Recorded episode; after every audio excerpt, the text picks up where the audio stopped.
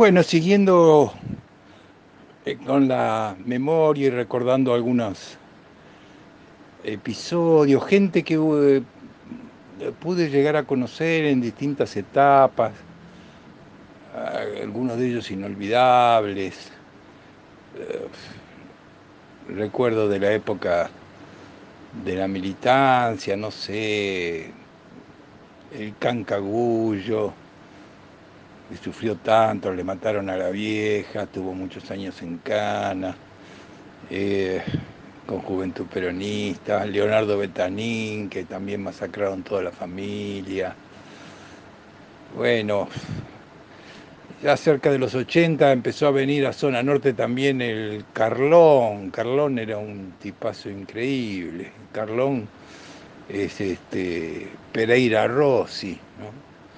Pereira Rossi, eh, para el que tenga interés, yo le diría que busquen en, Google, está, si lo googlean, poema de Pereira, Pereira Rossi y él hizo un poema de una riqueza no solo poética, sino militante. yo lo llamaría el poema militante, Carlón. Era un tipazo y a él este, lo mató este, junto con el viejo cambiazo eh, la patota de Patti ya en el, en el año 83 un asesinato tremendo, bueno, Carlón, una cosa de loco. También tuve después la oportunidad de conocer a algunos militantes que yo lo conocí después, pero hicimos una gran amistad.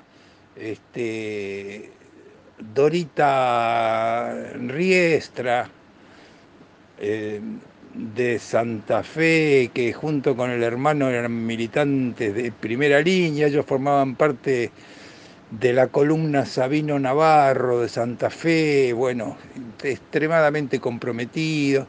Bueno, cayeron los hermanos, cayeron este, presos muy temprano, estuvieron en cana, salieron recién cuando, entre todos los compañeros, ayudamos a, a liberarlo el, el 25 de mayo del 73, cuando asumió el tío Cámpora. Bueno, este, Dorita después logró exiliarse en Brasil, ahí este, pudo estudiar, formó su, pareja. Bueno, después con, en relaciones comunes que hubo con la gente que me conectó con el pelado Víctor, con Marta, con Oscar y otros compañeros, Bayón. Bueno, finalmente nos empezamos a ver, nos encontramos Dorita, una persona extraordinaria, vive en el sur. Este, la atendí también profesionalmente. Y mm, hace. Bueno, ella me contaba de esa época, ¿no? Que ella y el hermano, bueno, tenían una militancia súper comprometida, ¿no? En la primera línea, como digo. Y la vieja estaba en contra, la vieja de ella, ¿no? Estaba en contra absolutamente, no quería saber nada con eso. Y cuando caen en cana los dos hermanos, resulta que me contaba que fue la vieja que tuvo que ir a sacar los, como decíamos, los embutes, todos los fierros que tenían guardados ahí en la casa y en los lugares donde los tenían ahí los compañeros. Bueno, con Dorita vive, como digo, en el sur este, y seguimos conectados permanentemente, pero hace unos dos años más o menos nos juntamos a cenar con Marta, Oscar y algún otro compañero y después de hablar ahí toda la noche, porque cuando empezás a recordar anécdotas y cosas y cosas vividas en común con algunos o con otros compañeros, Dorita en un momento se puso seria y me dijo, mira Juan, eh, a mí lo único que me duele este, es que yo y la mayoría de mi generación este, nos vamos a ir dentro de muy poco tiempo. Y, nos vamos a ir sin que, sin que se haya entendido en forma general qué era lo que nosotros queríamos y por qué, y por qué luchábamos nosotros y por qué dábamos la vida nosotros en esa época. Hay una cosa que también a mí me dejó pensando, ¿no? Este, cómo este, Rodolfo Wolf decía, ¿no? Si este, los procesos tienen una continuidad histórica, ¿no? Y cómo se ha bastardeado toda esa época donde tanta gente puso todo lo que tenía y con las mejores intenciones, este, buscando el mundo con el que había soñado, ¿no? Así que bueno, eso son recordando en algunos, homenajeando a todos, a todos los compañeros. ¿eh? Los que se fueron, los que quedaron y quedaron este, este, sufrientes también, y recordando a los que no están. Bueno, y pasando a también al, al plano profesional, este, yo tuve también muchas este, oportunidades también para trabajar en distintos lugares que me surgieron. Una vez este, había ido a, me refiero a, hospitales públicos, ¿no? Este, coincidimos en un congreso mundial de pediatría que se hizo en Bérgamo, Italia, y después de ahí fuimos juntos para Saluggia este, a visitar una planta de un laboratorio italiano con el gran profesor Guillermo Kreuser. Eh, él fue, digamos, el padre de las cardiopatías congénitas, el cirujano jefe del Hospital de Niños durante muchísimos años, que junto con su hermano Eduardo, este, cardiólogo, fueron, bueno, los que desarrollaron todo lo que es la atención de las cardiopatías congénitas en Argentina y formaron a la gran cantidad de profesionales que se fueron distribuyendo por todo el país y, por distintos lugares. Bueno, una personalidad especial, tiene hay una técnica quirúrgica que lleva su nombre. Y bueno, nos conocimos este, ahí, este, hicimos una, una buena relación, yo le hablé de algunas tecnologías que habían salido era un hombre inquieto, bueno, había unas tecnologías japonesas que habían salido en esa época para niños muy pequeños, a lo cual él se dedicaba. Y pasado un tiempo que había terminado ese viaje, me llama, él trabajaba, obviamente el jefe del Hospital de Niños Gutiérrez, y trabajaba en la parte privada en el Sanatorio Basterrica. Y entonces un día me llama y me dice, mira, me conseguí, este, porque él era un tipo así, este, eh, siete equipos de última tecnología de esos japoneses que vos me dijiste. Eh, lo que pasa es que no sabemos usarlos, la gente que tengo acá no sabe cómo usarlos. ¿Por qué no te venís y, aunque sea para esas siete, este, para esas siete cirugías? Y, los usamos y, le enseñas a mi gente, que bueno, bueno, como esas cirugías se hacían por la tarde ahí en el Basterrica, fui, bueno, y fue trabajoso porque ahí el resto de la tecnología ahí no está, no la tenía muy desarrollada, bueno, pero no, nos pudimos arreglar, usamos como él, como él quería, haciendo una mezcla entre lo que él tenía y lo que él había comprado. Y hicimos los siete casos, anduvo muy bien todo, y bueno, él quedó agradecido. Pero era una persona muy especial y él me dice, mira, yo no, no te voy a pagar por esto. No, no se preocupe, doctor, este, lo hicimos para, lo hice para poder este, ayudarlo nada más. No, no, no, no, no, yo quiero que vos seas acá el jefe en el, en el sanatorio Basterrica y este, de, la gente que yo tengo y que este, me lo supervises a todos y también este, te estoy ofreciendo porque es condición este, indispensable para todo el equipo que trabaja acá en el Basterrica, tener un nombramiento y trabajar en el hospital de niños, en, el hospital Gutiérrez, porque esa es la condición. Trabajan en el hospital público y después pueden trabajar en la actividad privada. Ay, le agradezco mucho, profesor, pero este, yo estoy en el italiano, no, pues, no, no, no importa, porque vos, yo te saco, te consigo el nombramiento, y bueno, no sé, vení cuando puedas. No. dije, muchas gracias, doctor, pero yo le tengo un respeto al hospital público que si yo no tengo el tiempo para poder este, concurrir porque estoy haciendo base en otra institución, yo la verdad que no me animo.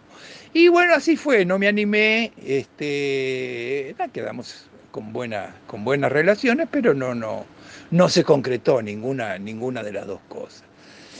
Lo mismo pasó en el, en el Hospital Garrahan. Cuando se abre el Hospital Garrahan, el jefe que nombran en ese momento quería armar una especie de Dream Team y este, el doctor Diego, y entonces, este, bueno, nos llama a Marcelo, que era un anestesiólogo y que se dedicaba también a la alta tecnología del Hospital Español en ese momento, había sido del italiano antes también, y me llama a mí para nombrarnos ahí en el, en el Garrahan. Y bueno, también tuve que decirle que no, porque no, si yo no podía estar nombrado en un hospital público recibiendo un sueldo y este, estar este, y no estar físicamente, ¿no? Eso para mí no, no, no, una cosa que yo no nunca, nunca pude conciliar. Entonces tampoco pude aceptar lo del Garrahan. Ni siquiera después también cuando el doctor Florentino, que había trabajado con nosotros en el, en el italiano durante mucho tiempo, con el cual hicimos el primer programa de trasplante cardíaco infantil en Argentina, que fueron los primeros 25 niños trasplantados del corazón en Argentina, lo hicimos en el italiano con Florentino, y él se, con todo el grupo de, trabajo, se, mm, este, se presentaron los resultados que habían sido impresionantes, se ganó un premio de la Academia de, de Medicina, que damos muy buenas relaciones, bueno, él se fue ahí a abrir el centro en Casa Cuna y todo. Bueno, yo le fui a ayudar muchas veces, bueno, me ofreció el nombramiento, digo, no, este, Florentino, yo te, te, ayudo cuando haga falta y fui las veces que fue necesario, pero nombramiento en un lugar donde yo no voy a estar físicamente, no. Así que tampoco acepté el de Casa Cuna.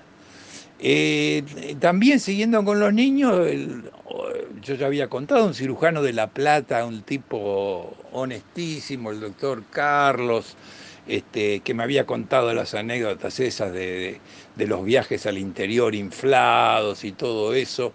Este, él era el jefe en ese momento del Hospital de Niños de La Plata, el Sor María Lodovica, y estaban haciendo un trabajo impresionante y bueno, también estaban accediendo a algunas tecnologías y tenían problemas con la gente que lo estaba manejando, que no, no, no, no, estaba a la altura. Y entonces me ofrece una cosa muy puntual que era, sabía que yo no iba a ir a La Plata todos los días. Entonces me dice, mira, hacemos que los días miércoles, yo pongo el caso más complejo de la semana, yo te consigo un nombramiento para que vengas nada más que los días miércoles con que cumplas los días miércoles ya estás, este, cumplís el horario y cobras un sueldo. Y a mí tampoco me pareció, este, tampoco me pareció lógico, porque yo, yo tengo tanto respeto por el hospital público que es solventado con el, con el dinero de la, de la comunidad, que me parece que el profesional que está ahí tiene que dedicarle todo el tiempo que haga falta. Eso, no sé, es mi forma de pensar. ¿eh? El doctor Carlos lo entendió mal, lo entendió como que yo no quería ir a La Plata porque no quería viajar tres horas, qué sé yo, pero no, la verdad que, no sé, siempre tuve eso con el hospital público. Y después, este, me pasó también en el hospital Argerich, el hospital Argerich una historia ahí con el hospital Argerich, había un grupo en una época Después se hizo un centro re importante cuando asumió un grupo cardiológico muy bueno, con el doctor Tajer ahí, armaron un equipazo de, cardiología. Pero en la época anterior había, había unos individuos que estaban ahí haciendo la parte de cardiovascular, que este, rozaban lo delictivo. Y una vez me tocó porque por contactos y conocimiento, había habido un paciente joven que había caído ahí pero había caído en el Argerich porque, no sé, porque se había descompuesto estando muy cerca de ahí del hospital, o viviendo, o, pasando, no sé, le agarró un dolor en el pecho, bueno, fue al lugar más cercano. Porque el paciente tenía obra social y todo, pero fue al lugar más cercano para, para, para salvarse, digamos. Y bueno, lógicamente había hecho un, un infarto, era joven y ¿qué le dicen estos atorrantes? Le dicen que, bueno, sí, que había hecho un infarto, pero que tenía que operarse de urgencia este, para hacerse una cirugía coronaria, pero que ahí no había turno en el hospital Argerich y que en la cliniquita no sé cuánto, donde lógicamente estaban estos mismos tipejos, este, lo podían operar al día siguiente. Y este tipo, el paciente que no lo notó medio raro, como venía la cosa, dijo, voy a pedir una segunda opinión. Bueno, mediante un contacto me viene a ver a mí, yo lo veo, lo hago ver por los distintos cardiólogos. Ahí, bueno, él había cursado un infarto pequeño, tenía cuarenta y pico de años, y era una locura, no tenía ninguna indicación de una este, cirugía de urgencia coronaria. Al contrario, había que alejarla de, en el caso que fuera necesaria, del infarto lo mayor tiempo posible. O sea, no, no, no, en, este, en contra de cualquier base médica. Bueno, estos tipos después se mandaron una... Se descubrió al final cuando los terminan echando, bueno, estaban robando, robando insumos este, al hospital, válvulas que decían que se las ponían a los pacientes, no se las ponían, válvulas cardíacas me refiero, se las llevaban y las vendían en, en otros lugares. Bueno, eh, se, armó como una red, después, este, bueno, los echaron a todos, pero bueno, este, con complicidad con la jefa de enfermería, este, unos técnicos, qué sé yo, bueno, se armó un, un sumario, los echaron, pero como siempre pasan estas cosas, lo que creo que la que quedó con problemas judiciales más serios fue la jefa de enfermería. Los tipejos anduvieron por, por otros lados, por otras clínicas, este, sé que algunos hasta estuvo en el Santo Yani, qué sé yo, tipos sin ninguna moral. Bueno, dejemos de lado todo eso porque la verdad que da pena.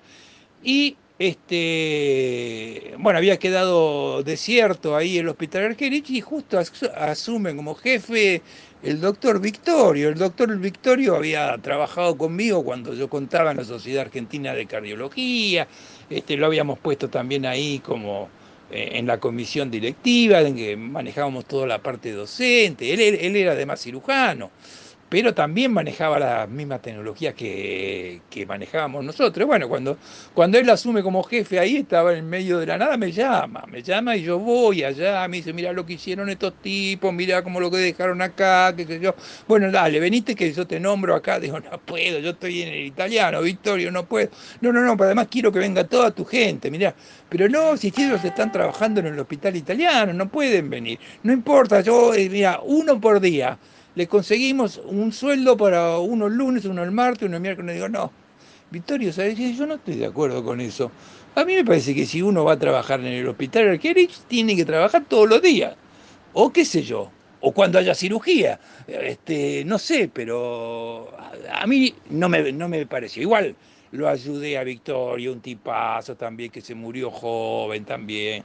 Este, pero bueno, él era con tal de remarla, buscaba, buscaba por todos lados, hizo un programa de trasplante cardíaco, mejoró ese servicio junto con lo de cardiología, el Argerich en determinados momentos, este, la verdad que brilló muy bien. ¿no? Pero bueno, yo tuve que rechazar todas esas ofertas de, trabajo. La única que acepté sí fue cuando, eh, al poco tiempo de abrir la Fundación Favaloro, este, me pidieron que eh, me hiciera cargo de la parte técnica de pediatría, que se habilitaba la parte pediátrica. Y entonces, este, junto con el mismo doctor Marcelo, que estaba en el, en el Garrahan, pasó ahí y se abrió el servicio de, mm, de cardiopatías congénitas en la Favaloro, que no tenía hasta ese, hasta ese momento.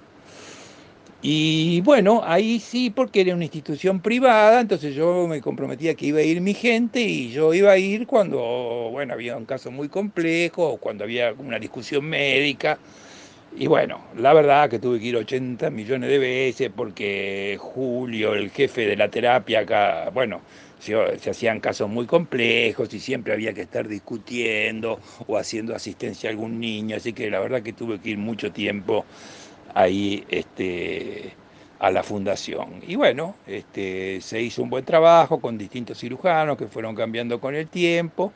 Y yo tenía, teníamos el problema, porque la fundación, como yo había contado, tenía los problemas económicos y se atrasaba, no podía pagarle ni a los médicos, ni, ni bueno, en este caso a los técnicos míos que iban y mis técnicos tenían un fondo que dependía de todos los lugares donde, donde trabajaban. Entonces durante unos años el atraso era tan grande que llegaba a un año, dos años, sin pagar, sin pagar los aranceles. Entonces, este, finalmente estábamos financiando con los demás centros periféricos, el grupo este, específico mío, este, a la fundación que yo entendía los problemas económicos que tenía la fundación.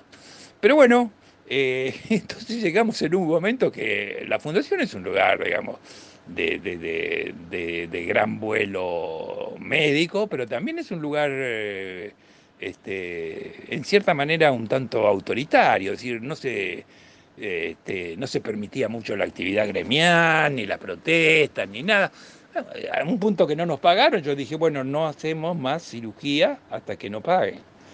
Y entonces dijeron ahí que estaba a cargo, dijo, eh, échenlo, que se vaya. No, el jefe de ahí de Coquín dijo, no, ¿cómo vamos a echar si es este, esta gente con la que trabajamos? Y además tienen razón lo que piden, piden que le paguen lo que trabajaron. Bueno, así que no, no nos echaron, pero tuvimos que hacer dos o tres veces eso de estar parando parando una cirugía de un niño porque no te están pagando. Bueno, llegó entonces un punto que eh, finalmente le dijimos que, bueno, nosotros nos íbamos este, a desvincular y bueno, dejamos este, que otra gente se hiciera cargo de eso, eh, porque la verdad que no se, no se podía sostener. Bueno, y justo también ahí, entonces, este, al poco tiempo les pasó también a, los este, dos más grandes cirujanos que tuvo la Favaloro, ¿no? que eran los dos jefes de cirugía cardiovascular, en este caso de adultos, que habían estado desde el inicio, desde el Güemes, y, bueno, pero se ve que en un momento de su vida, así que se estaban poniendo grandes, se daban cuenta de que no estaban cobrando, no estaban cobrando, y bueno, eh, son profesionales que también querían hacer su diferencia económica y lo que sea, no, no aguantaron más y decidieron, eh, eran muy prestigiosos porque operaban a casi todos, eran los dos mejores cirujanos que tenía la Favaloro de cardiovascular y decidieron presentar la renuncia. Entonces presentan la renuncia ahí en la Favaloro los dos mejores cirujanos, el jefe de anestesia, la jefa de quirófano y el cardiólogo jefe de recuperación cardiovascular. Un equipazo. Le faltaba la parte técnica que hacíamos nosotros.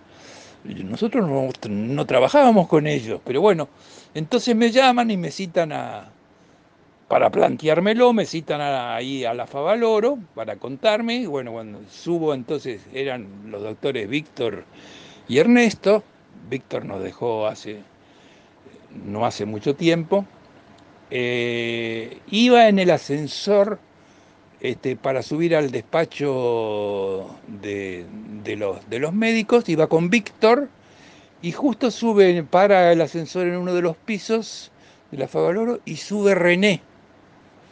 Y sube, bueno, entonces Víctor lo saluda, hola doctor, y René lo mira para el ascensor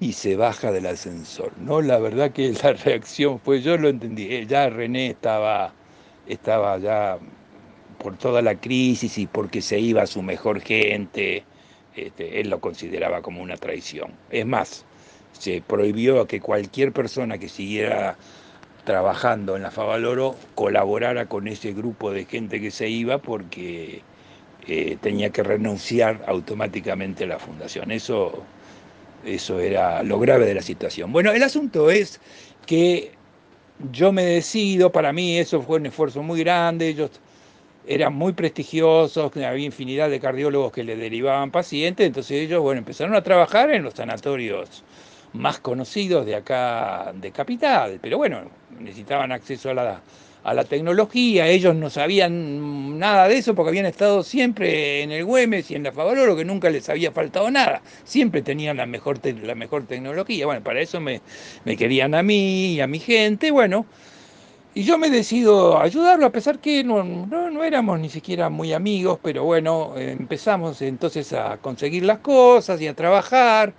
Eh, hacíamos que los sanatorios compraban cierta tecnología, en algunos casos eh, que no la querían comprar los sanatorios. Bueno, entre todos los médicos hacíamos una vaquita y comprábamos las cosas que hacía falta. Así que nos comprometimos mucho, trabajamos mucho en el Mater Dei, en Swiss Médica, en el Instituto del Diagnóstico, en el Otamendi, en el San Lucas de San Isidro, muchos años trabajando. Y la verdad que se había formado también un Dream Team impresionante cuando en un determinado momento habían juntado un número de... Nosotros nos juntábamos todos los años ahí este, para festejar la cantidad de casos anuales que se habían hecho. Claro, ellos recibían muchos pacientes, pero a mí me mataba, porque ellos trabajaban a la tarde y terminaban a la noche, y yo venía a la mañana del hospital, la verdad. Y yo quise dejar que siguieran mis técnicos, la verdad que ellos no querían, porque les iba tan bien que eso es lo que le pasa mucho a los médicos, ¿no? Este, creen que si vos faltás este, van a tener algún problema con el paciente, y en realidad no era así, porque eh, mis técnicos eran muy calificados, pero conclusión que querían que estuviera siempre. Y si hacían, había una urgencia a las 2 de la mañana, tenía que ir también.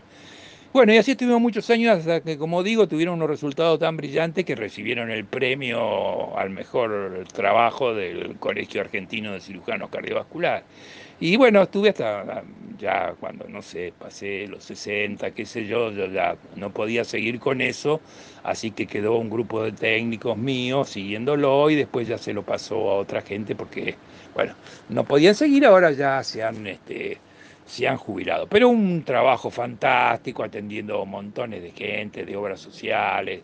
Eh, nada, en San Lucas hizo cualquier cantidad de cirugía, en el Mater Dei también. Este, nada, un excelente, un trabajo de excelencia médica este, eh, muy bueno. Y como último, también este, yo creo que el doctor Favaloro fue importantísimo en el desarrollo de la cirugía cardiovascular argentina, formó a muchísima gente, este, empujó este, bueno, infinidad de cosas que hay en el haber, digamos. Y una vez me tocó de casualidad, este, había un congreso que organizaba la Federación Argentina de Cardiología. Las federaciones son las este, eh, organizaciones del interior, ¿no? que se hacía en Tucumán y los únicos dos invitados de que había de Buenos Aires, porque era para el interior, era René y yo. Entonces coincidimos ahí, él hablaba en su parte, yo de la mía, pero claro, cuando terminó el Congreso a la noche viajábamos en el mismo vuelo de aerolínea, él y yo, pues no había más gente que venía para Buenos Aires ahí del Congreso, así que él estaba con la mujer, yo estaba solo. bueno, vamos a tomar el vuelo de aerolínea, está ahí demora, bueno, tres horas en el aeropuerto y puedo asegurar que eh, obviamente nos conocíamos, ¿no? Pero no, teníamos una relación de, amistad. Bueno, tres horas y él, este, la mujer sentada, él parado, porque no sé por qué le gustaba estar parado, yo parado al lado, no paró de hablar de medicina, de las cosas que él era.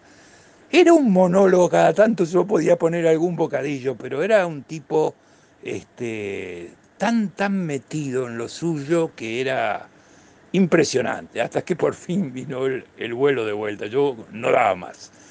Pero bueno, en, esa, en esas cosas tengo, debo contar una, una, anécdota que en realidad no tuvo un final feliz y creo que en eso, y no se lo adjudico especialmente a él, sino que muchos médicos adolecen de esa misma de ese mismo defecto, especialmente cirujanos, ¿no? que creen que, que pueden con todo.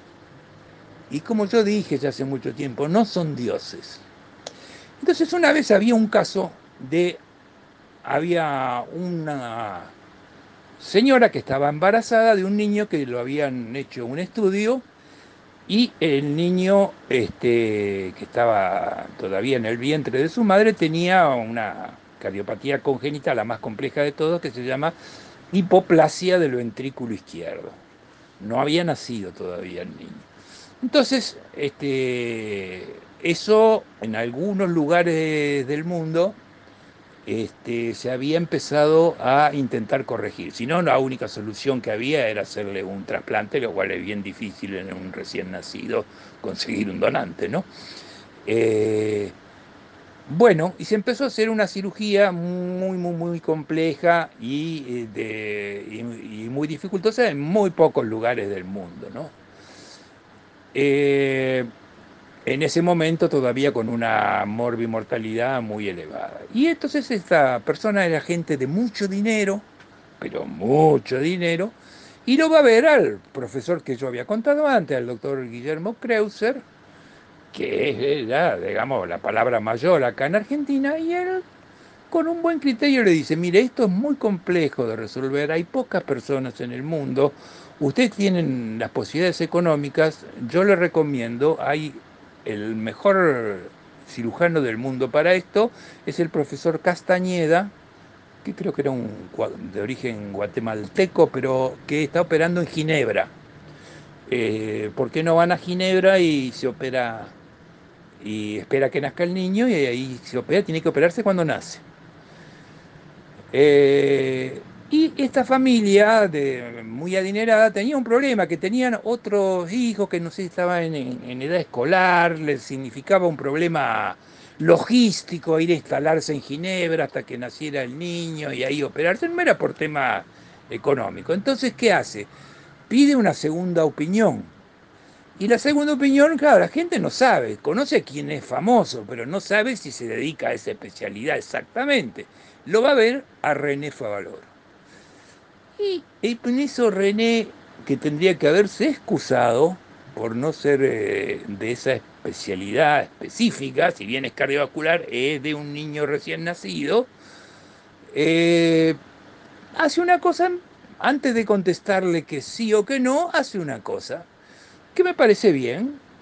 Y entonces este, cita a todos los especialistas que tuvieran algo que ver con ese tipo de cirugía, o sea que había que hacerle el parto a la mujer y cuando nace el niño operarlo en ese momento y hacerle esa técnica tan compleja, y llama a todos los especialistas a una reunión en su despacho. Uno de ellos era yo, así que voy, y eran, no sé, creo 8 o 10 profesionales, cada uno con una especialidad, y él dice, miren, eh, tengo que contestarle a esta gente si le podemos resolver acá en Argentina esto, y yo quiero que cada uno de ustedes me digan que no tenemos hoy acá y que tengan en otro lugar del mundo para hacerlo y ver de qué forma se puede conseguir eso. Si lo que eh, si, lo, si lo tenemos todo o si lo podemos conseguir todo, aunque haya que comprarlo, yo le digo que sí. Si no podemos, le digo que no. Bueno, cuando me tocó el turno a mí, este, bueno, justamente nosotros teníamos la última tecnología, así que este, daba para poder este, hacer en la parte nuestra. Bueno, los demás especialistas fueron diciendo, a algunos le faltaban ciertas cosas, quedaron en, en, en, conseguirle. Bueno, yo después no supe más este, de, ese, de ese paciente, quedaron en avisarme si se hacía el caso. Y justo un día este, me avisan un viernes a la noche. Eh, bueno, ah, no, y me olvidaba de contar que mientras estábamos todos los profesionales en el despacho de él, René tenía un libro abierto en la zona donde estaba explicada la técnica quirúrgica tan compleja para ese niñito. Y él hace el siguiente comentario. Yo estuve leyendo la técnica, que nunca la había hecho, y no me pareció tan compleja. O sea que por mi parte no tendría problema en hacerlo. Le pregunta al jefe de congénitas de la propia Favaloro y le dice, mire, doctor, yo conozco la técnica, pero no me animo a hacerla. Bueno, pero puedes este, ayudarme. Sí, sí, ayudarlo, ayudarlo puedo, doctor. Bueno. Resulta que era un viernes a la noche, como digo, recién me avisan tarde, no, yo no sabía que se había seguido adelante con el procedimiento. Este, la paciente había tenido el, eh, el, parto, habían hecho todo ahí en la Favaloro, que no se dedica a eso, bueno, pero había este, tenido la cesárea ahí, todo. Y justo yo había llevado ese viernes a la tarde a mis hijos a, eh, con el buquebús ahí a, a Colonia a pasar el fin de semana, o sea que yo no estaba en Buenos Aires, o sea que no, no podía ir, entonces bueno, entero, movilizo a la gente, busco el técnico más afilado para eso, Patricio, bueno, lo mando, me lamento de no poder estar, se iba a operar el sábado a las 7 de la mañana. Me lamento de no, de no poder estar, bueno, le digo, Patricio, manteneme informado porque a ver, este chico eh, cuando termine la cirugía quizás necesitas una asistencia, alguna cosa. Eh, este, teníamos gente stand-by por las dudas.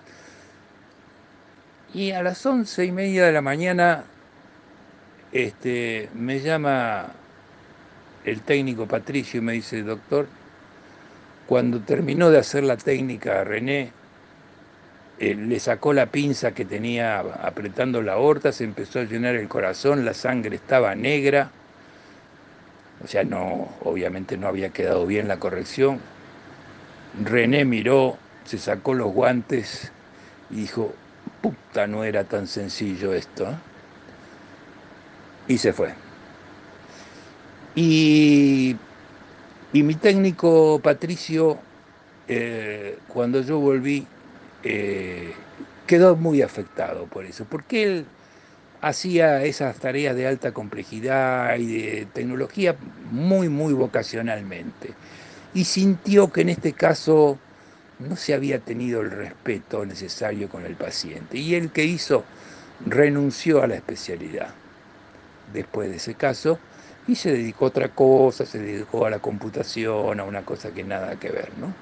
Muy fuerte y creo que se podía haber evitado. Eso no quita todos los otros progresos y cosas, pero a veces hay los médicos, ¿no? Creerse Dios, Dios hay uno solo si es que lo hay, si es que lo hay. Un saludo para todos.